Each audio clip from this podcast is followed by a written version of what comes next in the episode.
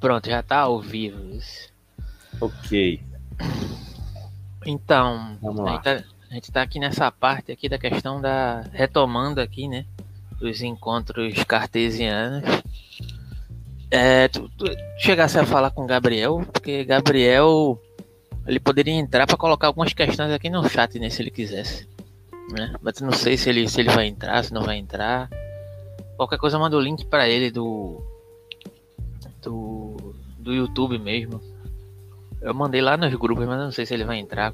Ou se entraram, né? Parece que já tem uma pessoa assistindo.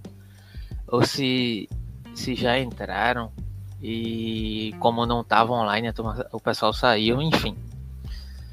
É, tu chegasse a pesquisar alguma coisa sobre a questão do, do, do behaviorismo e Descartes ou, ou não? Eu tava verificando aqui algumas questões, mas não consegui achar o livro do que eu queria para comentar sobre isso.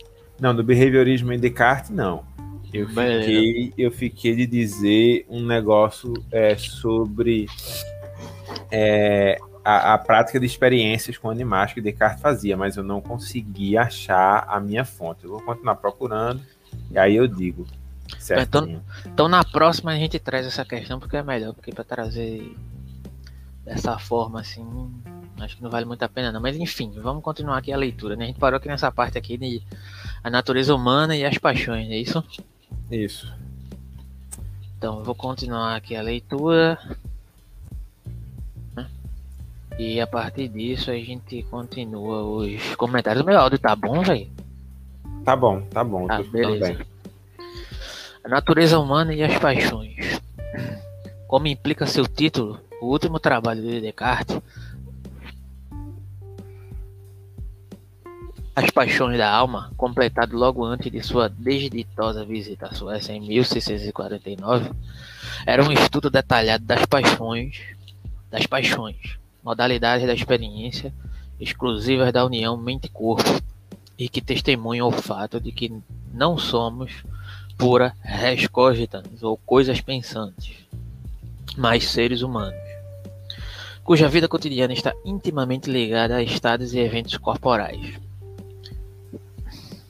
É possível imaginar seres cujas vidas operem em nível unicamente intelectual, que calmamente contemplem aquelas proporções que a análise racional revela verdadeiras e calmamente persigam os objetivos racionalmente percebidos como vantajosos. Tal vida seria talvez superior à nossa no sentido de ser livre das tensões e turbulências que frequentemente têm origem no lado corporal de nossa natureza. Mas também seria estranhamente incolor em comparação com o vívido intercâmbio de emoção e sentimento que caracteriza a existência humana. Algo A famosa, a famosa expressão de Nietzsche, né? A cabeça de angelado. Cabeça de angelado. Alguns desses contrastes foram explorados por Descartes em uma carta escrita ao embaixador francês na Suécia, que lhe pediu, em nome da rainha Cristina, para explicar seus pontos de vista a respeito do amor. Para responder a sua questão, abre aspas, faço a distinção entre o amor, que é puramente intelectual ou racional, e o amor que é uma paixão. O primeiro, de meu ponto de vista, consiste simplesmente no fato de que quando a alma percebe algum bem presente ou ausente que julga apropriado para ela, ela de bom grado se reúne a ele. Mas quando nossa alma está reunida ao corpo, esse amor racional é frequentemente acompanhado por outro tipo de amor, que pode ser chamado sensual ou voluptu- voluptuoso. Este nada mais é que um pensamento confuso originado na alma por algum movimento dos nervos. Da mesma maneira que, na sede, a sensação de secura na boca é um pensamento confuso que faz a alma desejar beber. Mas não é idêntico a esse desejo. O amor é um calor misterioso sentido em volta do coração e uma grande abundância de sangue nos pulmões que nos faz abrir os braços, como que para abraçar alguma coisa, inclinando a alma a de bom grado reunir-se ao objeto a ela apresentado. Não existe razão para a surpresa em que certos movimentos do coração devam estar é, naturalmente ligados desse modo a certos tipos de pensamento, com os quais, de forma alguma, é, se parecem. A capacidade natural da alma para a união com o corpo traz consigo a possibilidade de uma associação entre cada um de seus pensamentos e certos movimentos ou condições do corpo. De tal maneira que, quando as mesmas condições voltam a ocorrer no corpo, elas induzem a alma a ter o mesmo pensamento.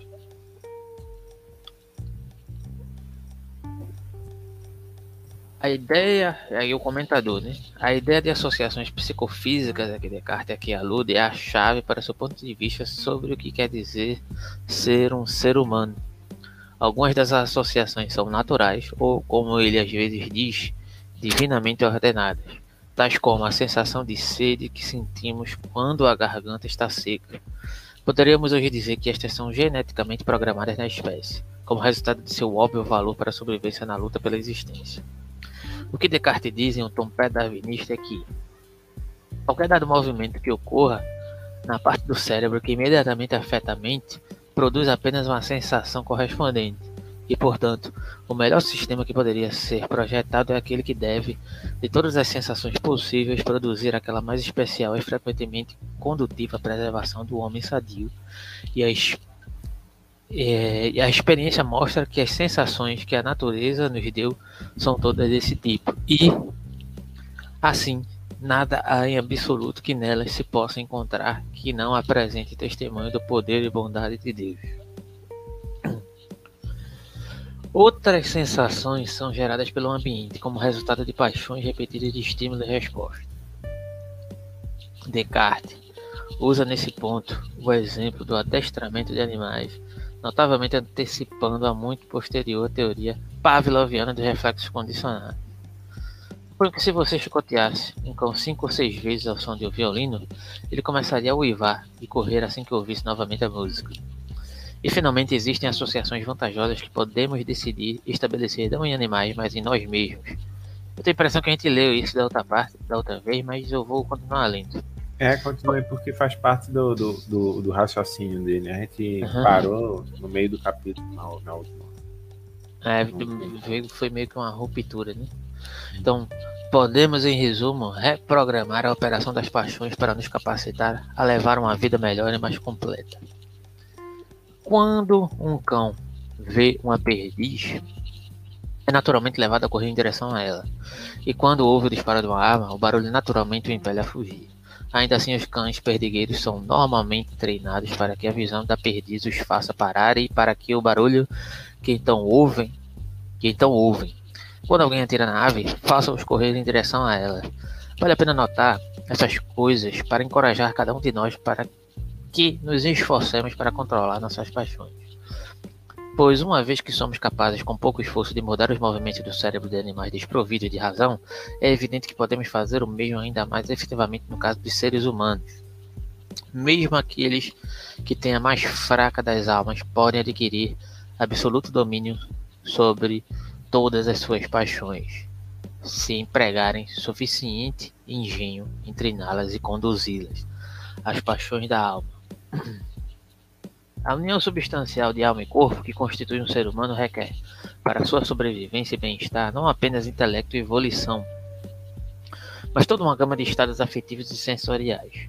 Todos os estados sensoriais, como vimos, são atribuíveis a nós, não qua coisas pensantes, puras, mas qua criaturas incorporadas, seres humanos e é evidente que muitas das correlações psicofísicas envolvidas são cruciais para a nossa sobrevivência, como indivíduos e como espécie. E sintamos um tipo característico de desconforto quando o estômago está vazio e a glicemia está baixa, tem um óbvio valor de sobrevivência ao nos impelir a comer e assim aliviar o sentimento de fome.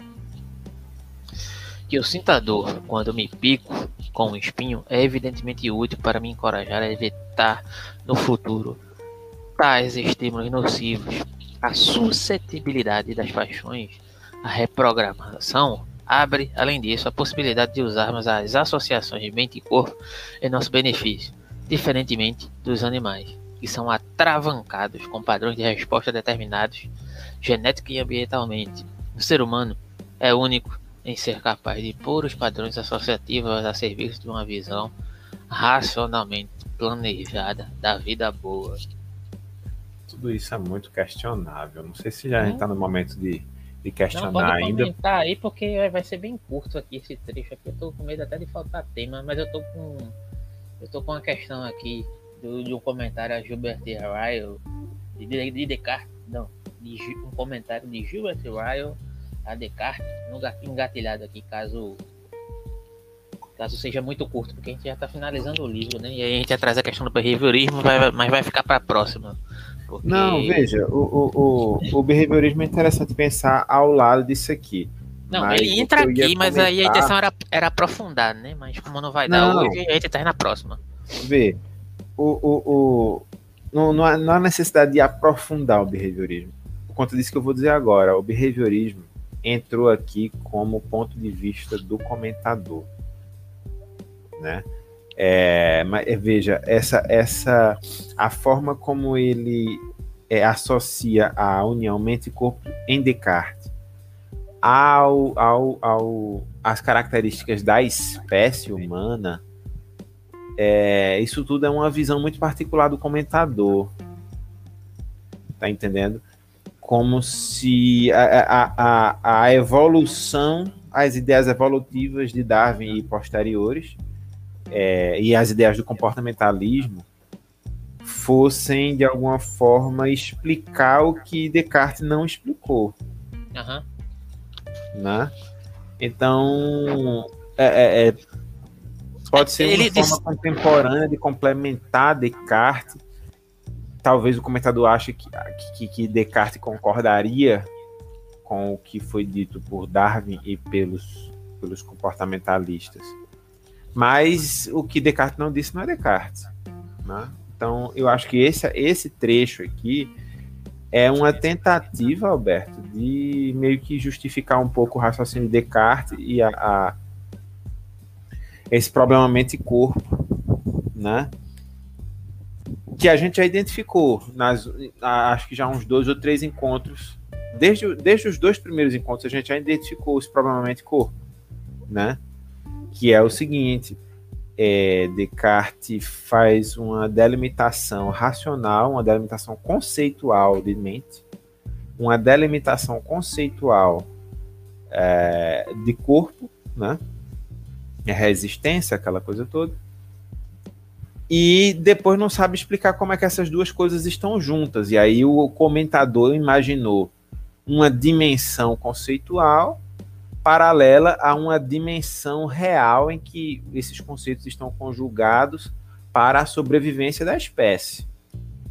Então é como que como se os eventos do, do de, de, de adestramento do comportamento tivessem uma reverberação na dimensão extensa, resistência, na forma de estímulo, e uma reverberação na, na, na dimensão da mente, né? na forma de aprendizado, na forma de, de, de não sei, pensamento, né?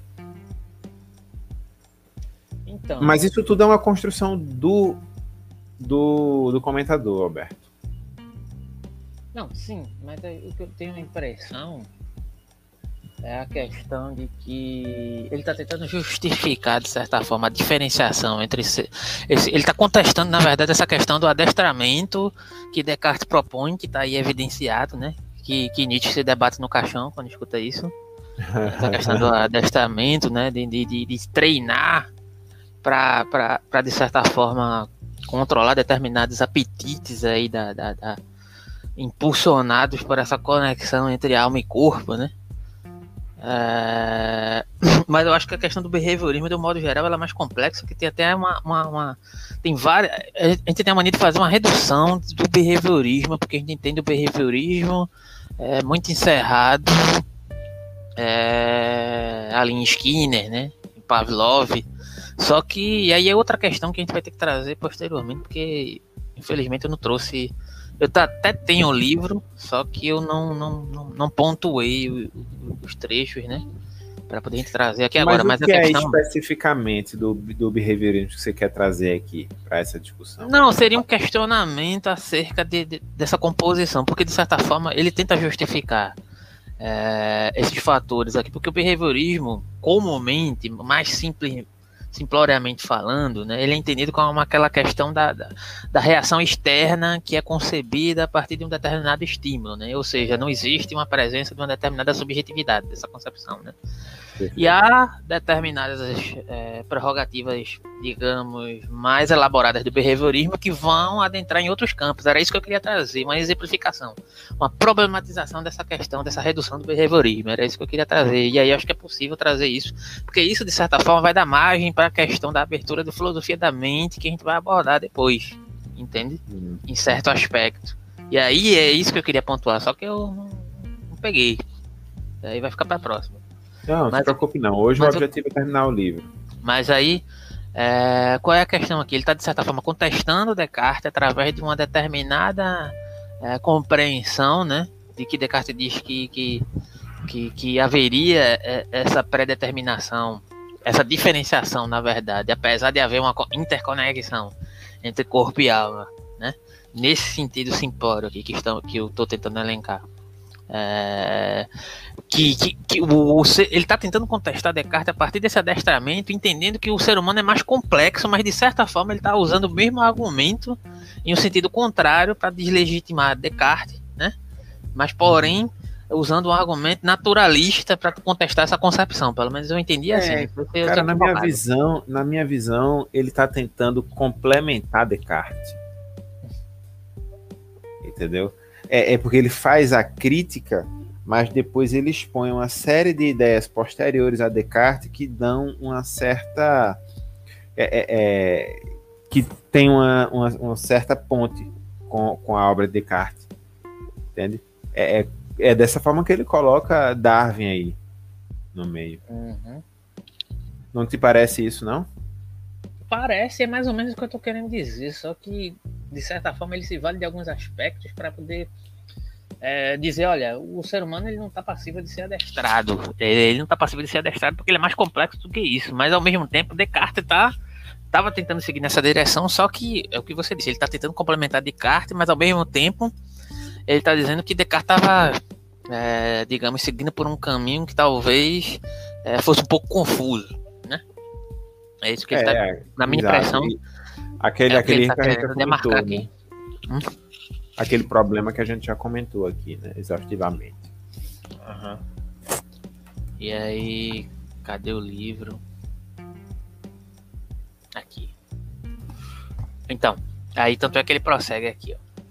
A suscetibilidade das paixões, a reprogramação, abre além disso a possibilidade de usarmos as, as associações mente e corpo em nosso benefício diferentemente dos animais, que são atravancados com padrões de resposta determinados, genética e ambientalmente. O ser humano é único em ser capaz de pôr os padrões associativos a serviço de uma visão racionalmente planejada da vida boa. Isso é, isso é, que é, isso é, que é a questão, isso é extremamente problemático, né? Porque quem disse que o, que o ser humano ele não é determinado, né? Spinoza que, que o diga, né? Nesse sentido, porque Spinoza vai ver aqui, ele vai ser influenciado por Descartes, e aí a gente já tinha comentado isso.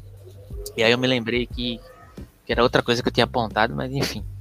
É, essa determinação, essa conceituação, quem disse que essa conceituação ela exime, é, ela, na verdade, essa conceituação, mente corpo, né, ela, ela, ela de certa forma, ela pode ser um tipo de, de autonomia né, que o ser humano tem em detrimento aos animais, né? Essa é a questão, né? Acho que esse é o problema, né? E aí ele coloca também uma questão ali né? Que parece até uma questão moral, né? Quando ele fala ali de, de pôr padrões associativos a serviço de uma visão racionalmente planejada da vida boa, ainda por cima. Da vida boa. Que vida boa é essa?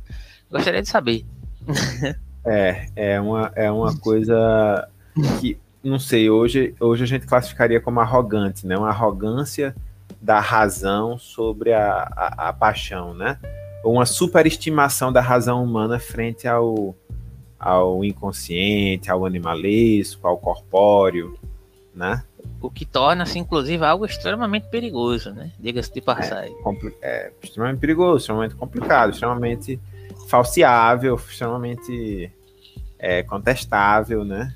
A gente não pode afirmar hoje em dia, depois, é, é diante das violências que a gente tenta entender na nossa sociedade, a gente não pode afirmar que o ser humano é, é mais racional do que, do que passional.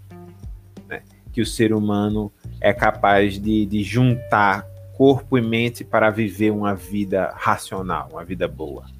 A gente não pode afirmar isso. Essa não. vida boa, no, no, nosso mundo, até hoje, só existiu com base em uma série de injustiças sociais. Né? E digo mais, digo mais. E aí eu vou, eu vou, eu vou além né, nessa questão, porque essa mania que nós temos de, de, compreender a racionalidade como algo necessariamente bom, ele é algo extremamente violador. Por quê? Peguemos a história da, da, da é, concebida da, da filosofia que é con, con, considerada até hoje a filosofia predominante, né? A filosofia ra, extremamente racional, a filosofia eurocêntrica de um modo geral, né? Ela se pauta em um determinado aspecto centralizador que se baseia nessa ideia de racionalidade, que é uma racionalidade que é igual a si mesma, que é igual uh, aos seus intuitos, digamos assim, em sua origem, que tem padrões estruturais que são necessariamente colonizadores. Em que sentido eu estou querendo dizer colonizadores? Desde a origem é, de quando começou-se a haver dominações de povos sobre outros povos mais vulneráveis. A partir do momento que há essa questão, digamos, histórica, antropológica e etc., né, há uma determinada dominação que reconhece. E aí e entra Nietzsche aí nessa questão, viu? Entra Nietzsche nessa questão aí, é a questão da genealogia. Mas eu não vou entrar por esse caminho, não, porque também aí seria complicado, porque também quem diz que Nietzsche também estaria para além dessa questão, né? Mas ele também não se colocaria, compreendo eu, para além dessa questão. Ele se inclui também nessa. como alvo de si mesmo. Mas, é, mas a questão fundamental que se dá é aqui. É, quantas barbáries não foram cometidas em nome dessa suposta racionalidade como necessariamente boa e igual a algo necessariamente positivo, né? A gente tem a maneira de dizer que algo quando nos parece é, animalesco, e aí animalesco já tem uma, uma, uma, uma caracterização é, de nos colocarmos como superiores aos outros animais, né? É, é, algo necessariamente irracional. Mas não, meu, meu amigo. É, tem tem determinadas concepções de barbárie durante as circunscritas na história humana, inclusive no momento presente, que eu não vou nem enumerar, né? Não vou nem entrar nessa questão, são muito bem estruturadas e muito bem racionalizadas, né? Você não pode dizer que isso não foi não foi pensado para ser desse modo. É, por mais que estruturalmente isso caminhe meio que digamos assim é, não diria inconscientemente, mas de uma maneira que a estrutura já está dada. A é, é uma capitalização dada, né? de, de, de, de, afetos. Né? A, a, estrutura já está dada, de certa forma, mas a, se a estrutura está dada de certa forma, é porque existem, é, digamos, instituições que legitimam essa estrutura que se dê dessa tal forma. Então, mais, um, mais uma questão de uma, de uma racionalização acerca da, da estrutura social que se comporta desse modo, né? De um modo geral. Não sei se você consegue abarcar essa questão. Então, é, já, já tem o lugar do irracional, tem o lugar do racional, e o racional sempre como bom. Então, é, quando existe algo que foge daquilo que deveríamos compreender como contexto social, que deveria ser, ser excluído da sociedade, ou pelo menos compreendemos que não deveria ocorrer, apesar de se tornar predominante, caracterizamos aquilo como irracional. Ah, aquele é o louco aquele é o insano. Não, quando na verdade ele, se brincar, ele é muito mais racional do que você, né? Essa é a questão. Sem dúvida. É isso que eu queria é, lembrar. A, a, a, é, vem da, da não compreensão do outro, né? Muito disso aí. Da, de julgar os outros povos, os diferentes, como irracionais, né? Eu diria Bem, mais, eu diria que não é nem uma questão de, de não compreensão do outro, acho que é uma compreensão é, através de uma determinada dominação. E aí eu preciso me diferenciar de alguma forma, né? Eu preciso me colocar no lugar privilegiado, porque sou eu que predomino. E, E fim de papo. Então eu sou racional e o outro é o outro, né? E aí tem várias questões nessa, né? E aí, né, né, né, dentro dessa questão né, dessa suposta racionalidade. E a gente continua tendo essa tendência de pensar tudo como racional, como sempre algo necessariamente bom, ainda hoje. Mas enfim. Pois é, esque esquecemos da, de, de, de como a, a, gente vive numa estrutura racional que capitaliza a desrazão. Uhum. Né, estruturas de poder racional que capitalizam a desrazão. Bem, é isso. Então discordamos do, do comentador, né? Nesse sentido, sim. Nesse sentido, sim. Agora vamos prosseguir aqui. Vamos ver onde é que ele vai parar. A conclusão de Descartes é que as paixões vêm de nossa herança corporal, que vêm de nossa herança corporal, devem ser abraçadas, já que sua operação em geral está intimamente ligada ao nosso bem-estar. Isso não é dizer que elas sejam sempre indiscutivelmente boas. Olha ele respondendo aqui. Graças ao modo relativamente rígido em que operam os mecanismos fisiológicos inatos e as respostas ambientalmente condicionadas. Podemos ficar presos em comportamentos. Tu tá falando, Ítalo? Eu acho que não tá saindo, é todo. Se estiver falando, dá uma lua aí. Não, é, eu, eu, resolvi tirar o, é, tirar o microfone por um, um minuto. É porque eu vi umas movimentações aí do teu. Mas enfim. É, e as respostas ambientalmente condicionadas podemos ficar presos em comportamentos que nos levem ao desconforto, miséria ou sofrimento. Vou repetir essa parte aqui. É, cadê? Hum, a conclusão de Descartes é que as paixões que vêm de nossa herança corporal devem ser abraçadas, já que sua operação em geral está intimamente ligada ao nosso bem-estar. Isso não quer dizer que elas sejam sempre indiscutivelmente boas, graças ao modo relativamente rígido em que operam os mecanismos fisiológicos inatos e as respostas ambientalmente condicionadas. Podemos ficar presos em comportamentos que nos levem ao desconforto, miséria ou sofrimento. Isso aqui é bem epícoro, né? O homem que sofre eu achei, eu achei mais uma vez a influência do behaviorismo aí na, na abordagem do autor. Podemos ficar é, é, é, essa coisa de, ambi, de, ambientalmente condicionadas aqui, né? Ele, está tá colocando uma coisa que é muito da, eu acho que da, da compreensão dele de mundo, né? É, respostas né? e, e, os mecanismos fisiológicos inatos são, são determinísticos, né? Uhum. É, é, relativamente rígido, né? A forma de operar dos mecanismos fisiológicos e as respostas ambientalmente condicionadas.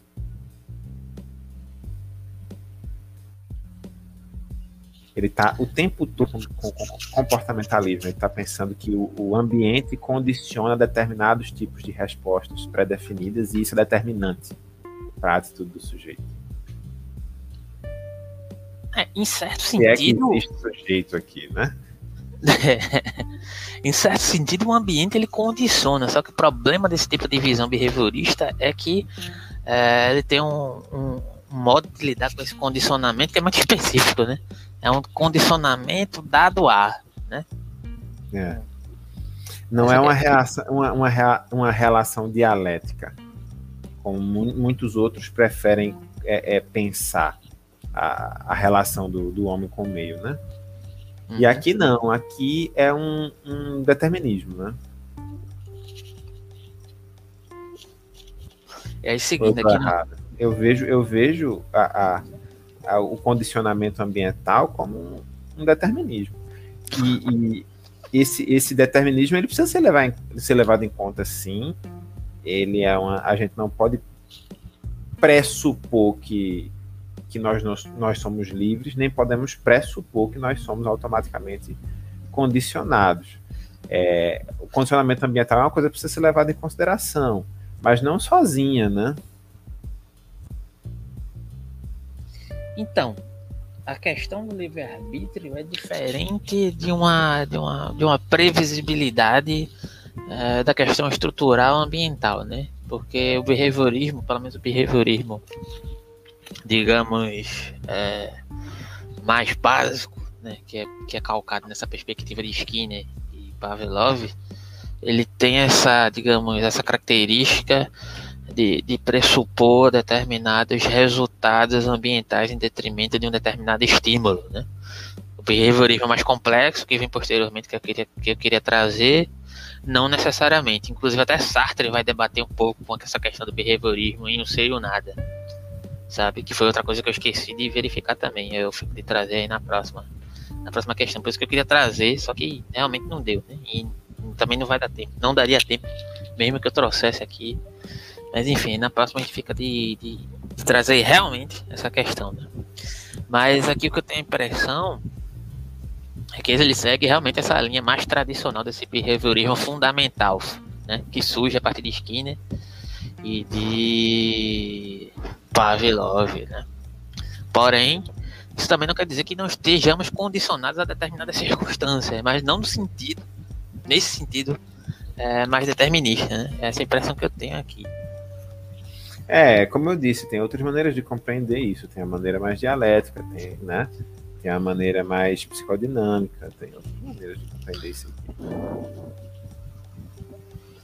Uma área que tem me interessado bastante é a área da, da, da psicologia cognitiva. Eu não sei se tu se interessa por essa área. Mas... Claro. Mas, mas qual, qual, e qual psicologia cognitiva exatamente tu tá falando? Piaget, Vygotsky? Não, eu tô falando de, de, discussões mais contemporâneas que estão ligadas a noções de, por exemplo, é, questão que vai questionar, por exemplo, os fundamentos da noção de livre-arbítrio enquanto estímulo, que justamente nesse campo aqui. Tem um pesquisador chamado Álvaro Dias, né, que ele é especialista. Eu me esqueci exatamente qual é o, o nome da, da, da, da área de pesquisa dele, mas é ligado a essa noção da escolha, né? Essa essa predeterminação diante de uma, de uma, de uma concepção, de, uma, de um suposto, é, digamos assim, mapeamento é, de determinados estímulos que compõem, é, de um modo geral, o aparato cognitivo de um modo geral. Né? E aí ele trabalha nessa área de pesquisa, levando em consideração vários aspectos nesse sentido. Só que ele não caminha para um, um, uma perspectiva que se coloca como algo, digamos assim, determinista, no sentido. É, Tradicional. Que, por né? exemplo, está sendo elencado aqui na questão do behaviorismo. Né?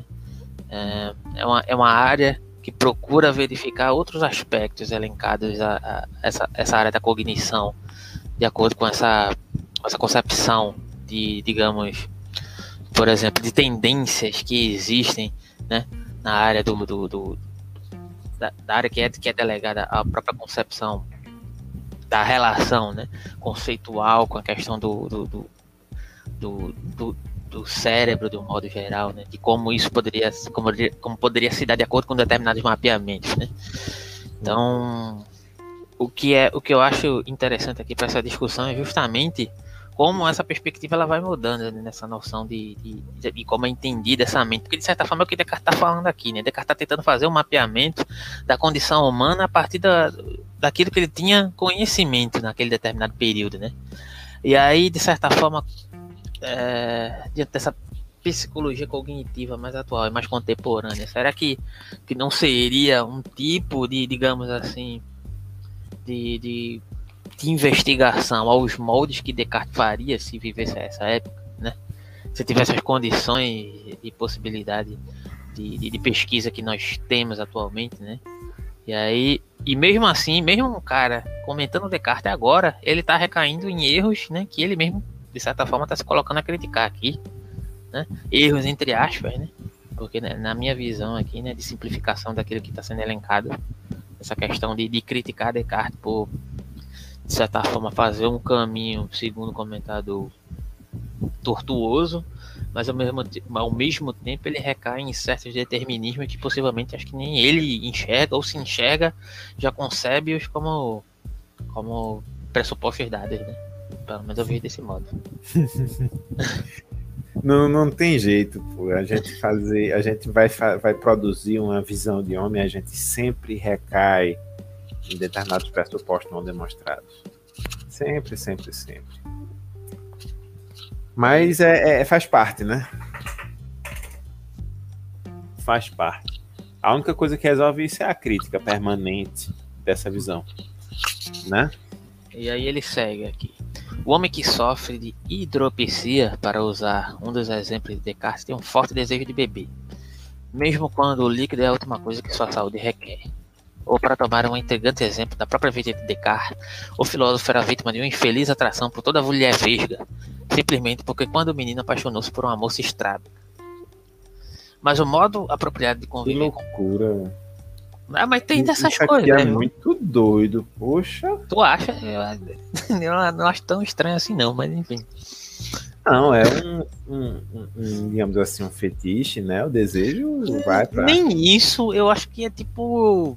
Cara, é complicado até explicar isso assim, sem fazer uma pesquisa prévia, mas eu acho que tem alguma relação com algo que, que de certa forma, foi internalizado nessa relação para com o meio. Eu acho que é isso que ele está querendo justificar, de certa forma, sabe? Mas em certo sentido faz sentido, né? Que marca, digamos, a alma do indivíduo de uma forma que nem ele consegue racionalizar isso, sabe? E ele, ele continua recaindo em uma certa tendência, sabe? É... A, uma tendência a determinado algo. Agora, você dizer que, que, que você não pode pegar um ser humano e, e digamos assim, expor a, a, determinadas experiências e esperar o mesmo resultado. Mas é o que se dá de uma determinada forma. Agora, por quê? Por que é a questão, né? é, eu vejo isso aqui a partir de uma, uma perspectiva completamente diferente. Né? A minha, minha perspectiva é, é, psicanalítica vai pegar isso aqui e vai dizer, não, isso aqui é o, o desejo aponta nessa direção, porque houve um aprendizado nessa direção, o, o, o, o rapaz, o, o, pequeno Descartes, o pequeno René, né? O pequeno René, Renezinho. Renezinho se apaixonou pela por uma moça vesga, uma moça estrábica, né? E depois de adulto, o adulto é, continuou tendo aí uma, é, é, é, revivendo a, a, o sentimento que viveu antes, né? Isso, é, isso é bem comum.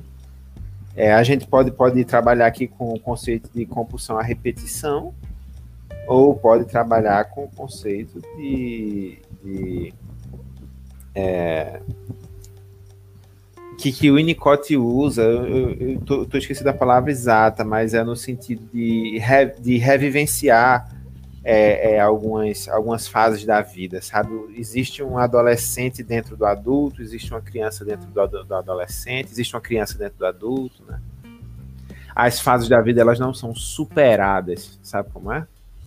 Sim, entendo. Elas podem, ter, podem ser revividas. E aí você pode escolher qual dessas, dessas duas abordagens você vai dar. E aí eu acho que tá um... abordagens psicanalíticas, entendeu? E aí eu acho que está um diálogo interessante entre a questão da psicanálise e a questão da, da, da, psicologia cognitiva. Tu fui falando aí, eu fui me lembrando acerca de algumas questões. Né? A psicologia, essa psicologia cognitiva mais contemporânea, ela trabalha é, justamente diante de uma análise comportamental geral humana, verificando as possibilidades, digamos assim, é, de, de repetição do comportamento humano de um modo geral a nível coletivo digamos assim, eu tava, é, eu tava assistindo uma peça agora de, de, ao vivo, Crime e Castigo. Eu ia até te mandar, mas eu não sabia se tu tava em reunião ou não. Mas eu, eu gravei, eu acho que, que eu baixei aqui, qualquer coisa eu te mando. Mas aí ele. O que é o, o, que é o diálogo é, que, que, há nessa peça? Porque é tipo uma adaptação mais contemporânea, né? Eles usam um texto base de Dostoiévski, mas eles tentam readaptar, o cara coloca até Nietzsche no texto. é muito interessante. E aí ele entra nesse diálogo de dizer que, diante da, da, da, exposição do indivíduo ao meio, né? Aquele velho diálogo lá de, de, de Rob Rousseau, né? Que, que, ah, o homem é o lobo do homem. Não, o homem é bom por natureza, o meio é que o corrompe. Né? É essa discussão que a gente está tendo aqui, né? De certa forma, ele faz uma determinada associação, por mais que a psicanálise ela tenha a tendência, de certa forma, a se colocar para além dessa questão, ela está envolvida nesse debate aí, de certa forma. Será que ela não está meio alinhada com, com essa, essa noção é, em russo de um determinado estímulo que o indivíduo absorve, que, que tende a repetir porque foi afetado de tal modo? E aí, de certa forma, também a psicologia cognitiva está colocando isso como, como objeto de investigação, de procurar entender, pelo menos, é, as tendências gerais humanas a, a se comportarem de tal modo, sabe? Porque, porque é, essa área da psicologia cognitiva é muito utilizada no sentido de, por exemplo, campanhas publicitárias, né? Campanhas publicitárias sérias, não bobagem de coach, de, de, de você é o que você pensa, essas, idiotices, não nesse sentido. Mas tipo de, de, pesquisar tendências comportamentais humanas de modo geral. Você pode não conhecer é, determinadas pessoas, mas você pode submetê-las a determinadas condições e dali colher dados acerca daquilo e identificar tendências comportamentais e mentais a partir daquela, daquela determinada concepção. O que é aquele experimento questionável que se questiona muito até hoje de Milgram, que dizem que as pessoas têm uma tendência a, a se comportarem de maneira autoritária quando estão submetidas a uma suposta autoridade, né? Se comportar de uma maneira mais violenta, que elas se sentem mais desinibidas. O que é isso? O que seria isso? Isso é questionável. Eu sei é, que dentro da academia há, há determinadas, digamos, objeções a esse experimento, né? falando de, de, de, várias questões que são elencadas. Mas, de certa forma, é, dá para perceber, em, em, a partir de uma análise psicológica, filosófica, psicanalítica, que, de certa forma, algo que cause uma desinibição dessa violência, que é o que justamente Descartes está falando aqui, que é preciso um adestramento, e é o que Nietzsche também fala, só que eles têm posições antagônicas referente a isso, né? É, diz que é, de certa maneira, o homem é um ser adestrado realmente, porque ele, ele necessariamente ele deveria, é, de algum modo, aprender a lidar com seus impulsos. Mas qual é o melhor modo de lidar com esses impulsos? É se suprimindo, é negando esses impulsos, ou é canalizando-os e é, concebendo-os das, das, mais diversas formas, né? Hoje mesmo eu vi uma notícia é, de um determinado indivíduo que brigou com a própria mulher. É, cara violento, mas nunca demonstrou violência do modo geral, mas a violência estava internalizada nele, né? E é, a mulher dele saiu de casa, ele descontou na mulher do vizinho e matou a mulher do vizinho. Ou seja, isso não é, não sério. É sério. É, e, tipo, isso não é né? Isso não é uma questão de, de, de, de, certa forma, internalizar essa violência, e creio que não foi a partir desse evento, era algo que já, de certa forma, estava ali canalizado há muito tempo nesse, nesse, nesse sujeito, nesse indivíduo, desse homem, né? E saiu ali naquela, naquela hora, né? O que é que a gente fala? É, o, o, o, o, como é? É o navio que volta seus canhões contra si mesmo e atira, né? É a questão, né? É justamente essa questão. De certa forma, chega um determinado momento que há pessoas que tendem a, digamos, não suportar. E um momento você vai canalizar isso de alguma forma, sem controle nenhum, né? E essa que é a questão aqui, é o diálogo de um modo geral que se dá diante dessa concepção de o que é irracionalidade, do que é racionalidade, como é que vai se lidar com essa violência humana que existe, né? Qual o melhor modo de lidar com isso, né? Como é que podemos, podemos interpretar tendências a partir do comportamento humano de um modo geral? A psicologia cognitiva, de um certo modo, diz que sim, mas não no mesmo sentido que o behaviorismo, né? Já a psicanálise trabalha em outro aspecto, né? É, pois é, essa que é... A psicanálise não diria jamais que o homem é o lobo do homem, mas é, é, a psicanálise admitiria que existe uma violência inata, né? É, agora, essa, essa violência inata, ela vai ser, vai ser processada, vai ser procedimentalizada na dinâmica é, é, inconsciente. Pois é. E aí entra, entra isso aí dá, dá, dá pano para manga, você, você fazer uma, uma teoria da cognição completamente atravessada pelos afetos e dialética em relação ao mundo, sabe? Sim. Que é uma coisa que eu acho que, que não vai muito. Esse autor aqui não vai muito por esse caminho. Então, é, por esse, é nesse, nesse sentido que eu acho que a psicanálise, essa, essa psicologia cognitiva, ela se complementa em certo sentido, né? Sim. Eu tenho essa impressão. É, enfim. É a hora do surto do gato. É, vamos seguir aqui, né? Cadê? Ah, tem uma questão aqui, ó, de Gabriel. Deixa eu colocar na tela. Gabriel hoje está participando de telespectador. Não quis entrar ao vivo, não, Gabriel? Tá com medo, é? Aí na tela. Eu nem vi a, a, Tá na tela. nem vi a pergunta dele. É, trata-se de uma questão de cura que há na psicanálise. Olha, Gabriel, é, não chamaria de cura, não, porque a cura é, é um aquele, aquele evento que resolveria todos os problemas do, do- da, da pessoa, né? Traria a, a, a paz perpétua.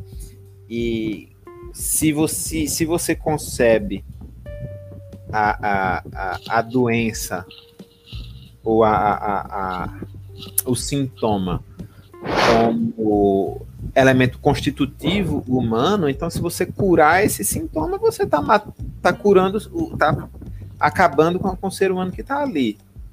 né? A, a- a psicanálise ela não trabalha com essa perspectiva de ela não trabalha com essa, com essa perspectiva. É, ela, a, psicanálise trabalha com uma perspectiva talvez de promoção da saúde ou de ressignificação da, do, do sintoma, entende? Então, o, o- e, e de admitir também da- aqueles elementos que não podem ser ressignificados, os elementos que são do, do, do real. Mas é, é, existe um grande número de, de, de, de, de sofrimentos que, que são, são vividos como sofrimento por falta de expressão. Entendeu, Gabriel? Por falta de expressão artística mesmo, ou, ou- ou, é, como é que eu posso dizer isso? Por falta de sublimação. Nesses termos que Alberto acabou de falar, aquela, o cara tava com aquela violência ali, é, sem, sem, é, é, é, sem forma, canalizar ali, isso. sem canalizar isso, né? Ali tava com um negócio contido, tava um negócio escondido, negado, abafado. E, e isso era vivido por ele como um sofrimento, sem dúvida. E aí chega um momento que ele bota aquilo para fora no ato, ou seja, no real, né? Ao invés de, de exprimir. Aquilo ali ele podia ter pe- pego aquela raiva toda, ter feito um- uma forma de arte, uma poesia revoltada, um rap, entendeu? Podia ter feito um, um- um- pintado um quadro, podia ter escrevido um livro, podia ter escrito um Como livro, dizem, carpia um lote. É, ca- capina um lote, né? Faz qualquer coisa com isso, não precisa, não precisa transformar em ato, né? Existe, existe um debate sobre cura dentro da própria psicanálise, sem dúvida. Só que nenhuma noção, nenhuma noção de cura dentro da psicanálise é no sentido de, de encerrar o sintoma. É sempre no, no, no sentido de ressignificar o sintoma. Você fa- pro- produzir, fabricar uma filosofia de si mesmo. É, ressignificar o sintoma é justamente porque o sintoma é, algo que é inerente à própria construção de vida dentro da psicanálise. Então, se não tem Isso. sintoma, tá morto, cara. Isso, isso. É, A gente, sintoma em psicanálise é como diz, é, é uma, uma espécie de, de estratégia existencial. né? Então é, é, é existência. O sintoma é, é a, a forma de estar no mundo em termos fenomenológicos. É mais ou menos a mesma coisa aí. Só que partir de paradigmas diferentes. É, se é que podemos falar em cura, digamos assim, é uma cura, uma cura, digamos, transitória. Né? Uma É, cura é uma- de- é- de É, é uma, transformação do sofrimento, é. Uhum. Uma transformação do sofrimento. Freud ainda usou a palavra normal, é transformar o sofrimento neurótico em sofrimento normal. ele usou É. isso, ele usou Não. essa frase. faz um certo sentido, né? Porque, de certa forma, né, é, você tem que trabalhar com, com um, determinado parâmetro de normalidade no sentido, não no sentido comum, né? Aí já vai entrar outra discussão do que é normal, o que é patológico. Isso, que aí, tá en- não, e- é, já que Gabriel está perguntando sobre cura, não caberia a nós usar a palavra normal, porque o normal é aquele que não é aquele que não, não, não tem sintoma, né? É aquele que está bem, está gozando da saúde, e não é esse o caso, não é essa a discussão em psicanálise. Uhum. Por exemplo, esse gato aí, de sintoma, ele não está curado, não. Olha, toma. mas é, mas Freud usou essa palavra porque no tempo dele cabia usar. No nosso, no nosso é mais complicado o vocabulário, mas a ideia continua sendo a mesma de Freud lá atrás. É você transformar um sofrimento neurótico em um sofrimento normal. Só que agora a gente não usa mais o normal e o anormal, né? A gente usa o, o, o, o existente e, e, as, e em, em comparação com outras possibilidades de existência.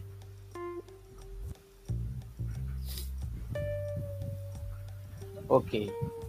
É, vamos voltar para o livro para finalizá-lo. Tá ok? Dá pra. Eu falei muita coisa. Mas usar. Cadê? Eu parei mesmo. Levados pelas paixões. Não, é isso aqui mesmo. É, abre aspas, né? Tá. A paixão frequentemente nos faz acreditar que algumas coisas são muito melhores e desejáveis do que realmente são.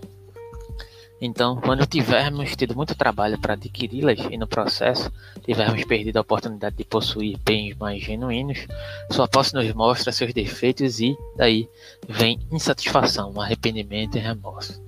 E, assim, a verdadeira função da razão é examinar o justo valor de todos os bens cuja aquisição parece depender de algum modo de nossa conduta, de forma que nunca falhemos em devotar todos os nossos esforços em tentar assegurar aqueles que são de fato mais desejáveis.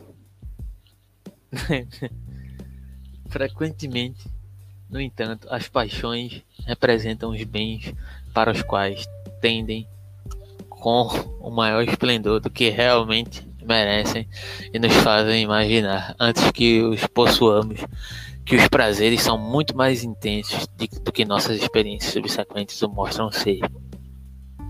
Mas a verdadeira função da razão na condução da vida é examinar e considerar sem paixão o valor de todas as perfeições, tanto o corpo da alma, que podem ser adquiridas por nossa conduta de tal maneira que já, já que somos comumente obrigados a nos privar de algumas para poder adquirir outras, escolhamos sempre as melhores. É como se a paixão desse o substrato para a razão ir buscar, né? E sem a paixão, a razão não sabe o que ir buscar. Não é por aí? É, fosse um tateamento, né? É, a partir de um. Como se fosse um. Digamos, um determinado termômetro, né? Mas para poder fazer a leitura desse termômetro, você precisa da razão, né? Para saber o que é que necessariamente se apresenta ali, né? Em sentido de compreender o que pode ser mais nocivo ou menos nocivo, digamos assim. Sim, faz sentido. Faz sentido. Então, a despeito da alienação do corpo, que o dualismo cartesiano parece sempre ameaçadoramente sugerir a visão que Descartes tem da condição humana, é caracterizada por um cativante realismo e, em última análise, por um otimismo humanitário estranhas criaturas híbridas compostas de mente pura e corpo mecânico. Podemos, apesar disso, gozar no nível de nossa experiência cotidiana comum de toda uma gama de respostas sensoriais e emocionais cuja operação em primeiro lugar é projetada para em geral conduzir à plenitude humana e em segundo temos o poder de modificar e reprogramar em nosso proveito como Descartes retumbantemente declarou a um correspondente. Abre aspas. A filosofia que cultiva não é selvagem ou crua a ponto de proscrever a operação das paixões.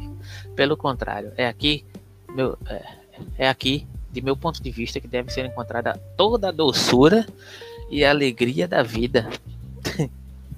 Descartes das paixões, né? Então, vê só, ele falou o, o, comentador ele criticou essa determinada concepção né, de uma mente que opera um determinado corpo mecânico a partir das reações. Né? Só que de certa forma a gente sabe que ele está colocando ali um, um, um quê de behaviorismo na questão. Só que aí ele elenca esse ponto aqui nessa citação de Descartes. Né? A filosofia que cultivo não é selvagem ou crua a ponto de proscrever a operação das paixões. Pelo contrário, é que de meu ponto de a vista. operação das ter, paixões. Né? É, sendo encontrada toda a doçura e alegria da vida. Agora, qual será a justificativa que Descartes vai dar para essa questão? Né? De que modo se daria essa suposta doçura a partir de uma opera digamos, de uma operacionalização da, das paixões, né? E aí... Eu, eu, acho, eu acho que, se eu estou compreendendo bem, isso é muito parecido com o que a psicanálise diz em relação a, a, a essa relação entre o desejo e a razão. É como se o, o, o intelecto, a razão e, a, e, a, e o inconsciente, se esses dois pudessem andar juntos. Quando esses dois dão as mãos, o, o, o inconsciente elege o objeto e, e o, o consciente realiza, alcança, elege um caminho para alcançar aquele objeto. E aí é quando o ser humano consegue é, é, consegue utilizar a força máxima. É quando ele é, é, pronto, esse esse seria um dos um, um, um dos, dos, das conceituações possíveis de saúde, Gabriel. Seria quando o ser humano consegue atra, através da consciência reconhecer qual é o seu objeto de desejo e persegui-lo é, ou seja, realizar o, o, o desejo inconsciente através do, da consciência, através da razão. Né? Canalizar o, o poder da razão para realizar o, o, aquilo que, que o inconsciente pede. Né? mas eu, eu acho que a questão aqui é, ela se torna justamente na, na delimitação né, do que é que é, volta a mesma questão que a gente falou durante todo esse livro é o que é coisa de razão o que é coisa de paixão né a razão também não é coisa de paixão e aí Descartes faz todo um, um mapeamento para delimitar determinadas concepções né e aí ele volta volta essa questão desse diálogo é, porque tem aquele negócio que a gente viu ali naquele dicionário, né? Que o, o intelecto inclui paixão, um negócio assim, né? Tem toda uma questão conceitual.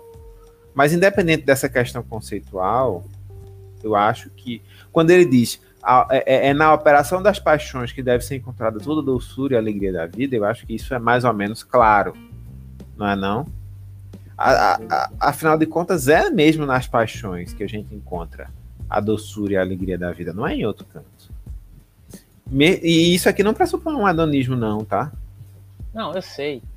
Só que ainda assim você coloca de certa forma um determinado antagonismo entre ambos, sabe? É, pelo menos em termos de, de objetos, né? O que de certa maneira poderia trazer alguns problemas nesse sentido. É, essa que é a questão, né? Mas eu entendi. Mas cadê? Vamos ver o que, que ele vai elaborar aqui mais pra frente. Tá aparecendo aí o livro na tela ou travou? Não, tá aparecendo. Tá, tá, tá conseguindo mexer aí? Não, eu não consigo mover o. Não, tô falando, livro, tá né? mexendo aí na tela porque pra mim travou aqui. Não, ele tá, tá, tá nessa parte tá aqui. É claro que o caminho a seguir mas tá mexendo, tá subindo, tá descendo? Não. Enfim, não, tá é claro que, que o caminho a seguir. É... Descartes algumas vezes reconhece que será frequentemente difícil. A força das paixões pode nos levar a colocá-las em mau uso. E a forma em que as coisas resultam é de qualquer jeito influenciada pela dimensão externa da fortuna, sobre a qual não temos controle. Não há garantias, mas a nobreza da visão cartesiana quanto à condição humana está em sua clara aceitação disso e da inerente fragilidade. Todavia, a possibilidade de prazer que tem origem no lado inescapavelmente corporal da humanidade. Abre aspas. Os prazeres comuns à alma e ao corpo dependem inteiramente das paixões. E, assim, as pessoas cujas paixões podem emocionar mais profundamente são capazes de aproveitar mais, os mais doces prazeres dessa vida. É verdade que elas é, podem. Aqui. Alberto, só um minuto. Estou te interrompendo porque o, o é, eu só consigo ver até esse, essa palavra mais. Não é isso que eu tô falando. As pessoas cujas paixões podem emocionar mais profundamente são capazes de aproveitar os mais Deixa eu parar a transmissão aqui e voltar do compartilhamento Ver se volta. É isso que eu perguntei.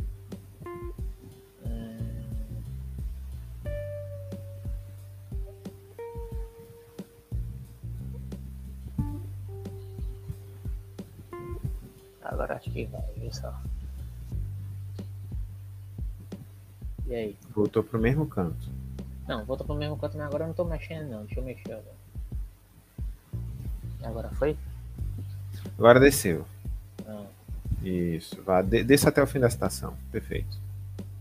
Perfeito. E acabou. E aí ele deixa. Enfim, eu vou repetir a citação. Tá. Os prazeres comuns à alma e ao corpo dependem inteiramente das paixões. E assim, as pessoas cujas paixões podem emocionar mais profundamente são capazes de aproveitar, aproveitar os mais doces prazeres desta vida. É verdade que elas podem também experimentar a maior amargura quando não sabem como pôr tais paixões em bom uso e quando a fortuna trabalha contra elas. Mas o principal uso da sabedoria está em nos ensinar a ser mestres de nossas paixões e a controlá-las com tal destreza que os males que elas possam causar sejam perfeitamente suportáveis e mesmo tornam-se fonte de alegria. É, terminou com chave de ouro, né? Terminou com a, com a, com a parte otimista da filosofia. Mas eu, eu, eu, eu gostei, eu gosto desse tipo de pensamento, porque realmente a, a razão precisa exercer uma função de, de, de mestre, de contorno, de moldura para a paixão. Se não for isso, vai restar o quê, Ítalo? Porque, tipo, é a, é a mesma proposta que se dá na, na literatura de Dostoiévski, que eu me lembro da leitura que a gente fez de Um Sonho de um Homem Ridículo, você lembra? Sim, acho que você não vai esquecer. Eu acho que é a mesma coisa. Tipo, a gente precisa acreditar que, que, que há uma, um amanhã melhor, que há, que há um significado na vida, além de, de, de, de envelhecer, se tornar mais senil, caquético, é, imprestável a cada dia que se passa. Porque se você for se impregnar dessa questão, por mais inevitável que seja, o que é que vai fazer? É, esse, é, é um diálogo profundamente dostoiévskiano, né? O que é que vai fazer você seguir determinadas regras, o que é que vai fazer você ter amor ao teu próximo, o que é que vai fazer você, de certa forma, não se entregar, digamos, a, uma, a um desregulamento do, dos sintomas, né? O que é que vai fazer você é, procurar essa suposta estabilização, né? É a proposta de Descartes, né? Descartes vai, vai fazer esse caminho inteiro, né? Do eu penso para poder chegar numa determinada concepção otimista acerca da, da, dessa priorização da racionalidade, que de certa forma é questionável em vários outros aspectos, porém, em outro sentido, em vários outros sentidos, na verdade, é, necessitamos dele. Sem dúvida, sem dúvida. Porém, a totalização dele também se torna problemática e se torna uma questão de, de, de um desregulamento dos sintomas, como você bem elencou aí, em, em outros aspectos, né? essa que é a questão principal, né? O que é a proposta de Dostoiévski? Que eu quase correu uma lágrima lá, tipo, imaginar aquele paraíso dostoiévskiano, tipo, porra, quem é que não gostaria que isso fosse possível, realmente alcançável? Essa suposta hegemonia humana, esse suposto que parece aqueles panfletos do que os testemunhas de Jeová entregam na tua porta. Tá ligado? Você tá ligado? Uhum. Todo mundo gostaria de viver um estado de, de felicidade plena. Mas não, não, é possível. Mas pelo menos é possível imaginar. E porque é possível imaginar, é que em certo sentido a gente vai trazer uma determinada motivação em meio à desgraça, digamos assim. Isso, a gente, a gente não pode mudar sem, sem direção, sem rumo, né? É, a, existe toda mudança, existe. Em toda mudança existe um aspecto aleatório mas a gente muda é, em direção a algo também, né? A gente Me lembra a construção de alguma coisa. Me lembra também outra questão que que está elencada lá em Marx e na questão da concepção dos marxismos, né?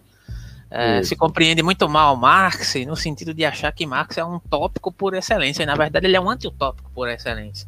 Mas não quer dizer, pelo fato de ele ser um anti-utópico por excelência, se basear na expressão hegeliana, digamos, da realidade para trazer, de certa forma, um esgotamento da alienação dos aspectos, digamos, materiais, né, da realidade, das abstrações da realidade, para trazer uma expressividade material, que ele não tem um determinado objetivo com essa, com essa instrumentalização que ele faz a partir da dialética, dialética hegeliana. Né? Ele acredita né, que fazendo uma interpretação rigorosa dos aspectos materiais da realidade, ele pode, de certa forma, intervir nesse processo material, né? Mas não é porque ele é um tópico, mas é porque ele acredita em uma intervenção no processo material da história, de modo geral, em certo sentido, né? E... E aí... E a, e a gente precisa acreditar nisso, né? Quer dizer, senão qual, qual o, o sentido da ação humana, né? Eu acho que é isso. Por hoje, né? Por tem, hoje mais, é tem mais alguma declaração a fazer? Na próxima. é, Quer deixar aí algum, alguma, alguma finalização para de proposta para o próximo encontro aqui, na próxima segunda-feira? Não, na, na próxima segunda-feira a gente tem o quê? É, talvez você queira falar alguma coisa sobre behaviorismo ainda, alguma coisa É, fazer. talvez eu traga alguma coisa desse, desse behaviorismo, é, de, de alguns aspectos acerca do behaviorismo que a gente falou agora, que eu fiquei de trazer e não trouxe, em diálogo com o Sartre, mas aí a gente vai, vai ler o quê? Acho que a gente pode decidir isso em off, né? Melhor, né? É, é, a gente pode decidir em off. A, a, a- de antemão tem algumas propostas. É a proposta que você fez de Jung e temos ainda a, a possibilidade de fazer um estudo mais, mais focalizado na subjetividade em Descartes, no código. É, ambas, sei se faz sentido, né? Ambas as propostas são interessantes. Né? Agora, Young é tentador, né? É tentador ir para Young dúvida. nesse sentido, fazendo principalmente porque Young vai é, Young ele vai dialogar com, com os aspectos fundamentais do que a gente vem estudando há, sei lá, quase dois anos já, tentando estudar pelo menos, né? E ele vai elencar alguns pontos principais, principalmente nesse livro que eu me esqueci o nome agora, mas me- posteriormente eu me lembro. Ele faz toda uma, uma, uma reflexão acerca da, da, da história do pensamento humano, nesse sentido, passando pelos medievais, etc. E não é tão longo. Pode ser, pode ser. Talvez a gente possa voltar a Descartes em outro momento, não sei, ou então continuar em Descartes, você que sabe. É, vamos, vamos conversando. Por fim, tem aqui esse, esse é, comentário que Gabriel fez aqui. É a parte feliz da psicologia e da psicanálise, deve ser, né, Gabriel? E da psicanálise. A parte feliz. A parte feliz é que existe uma esperança, né? No, no, no, no, fim do processo psicanalítico, existe um encontro consigo mesmo, que é a satisfação. Ou seja, você ser capaz de, de, de, de saber aquilo que você quer buscar com a razão e não ficar dando murro em ponta de faca, não ficar é, é, em conflito eterno consigo mesmo, né? É possível que essas, esses, se- já que a psicanálise não vê o ser humano como uni, é, como unívoco, como único, como unidimensional, né?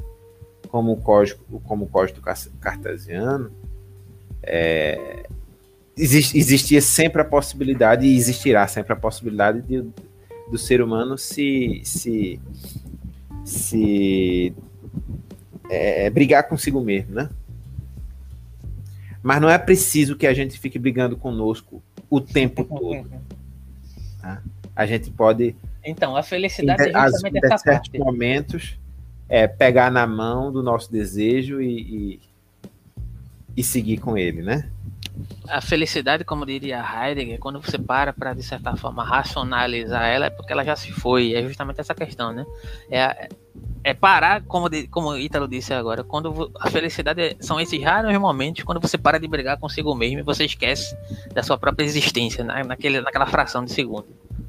Pelo menos na interpretação heideggeriana, é algo próximo a isso. Perfeito. Enfim, é isso. E hoje encerrar. terminamos com chave de ouro. Grande abraço. Até.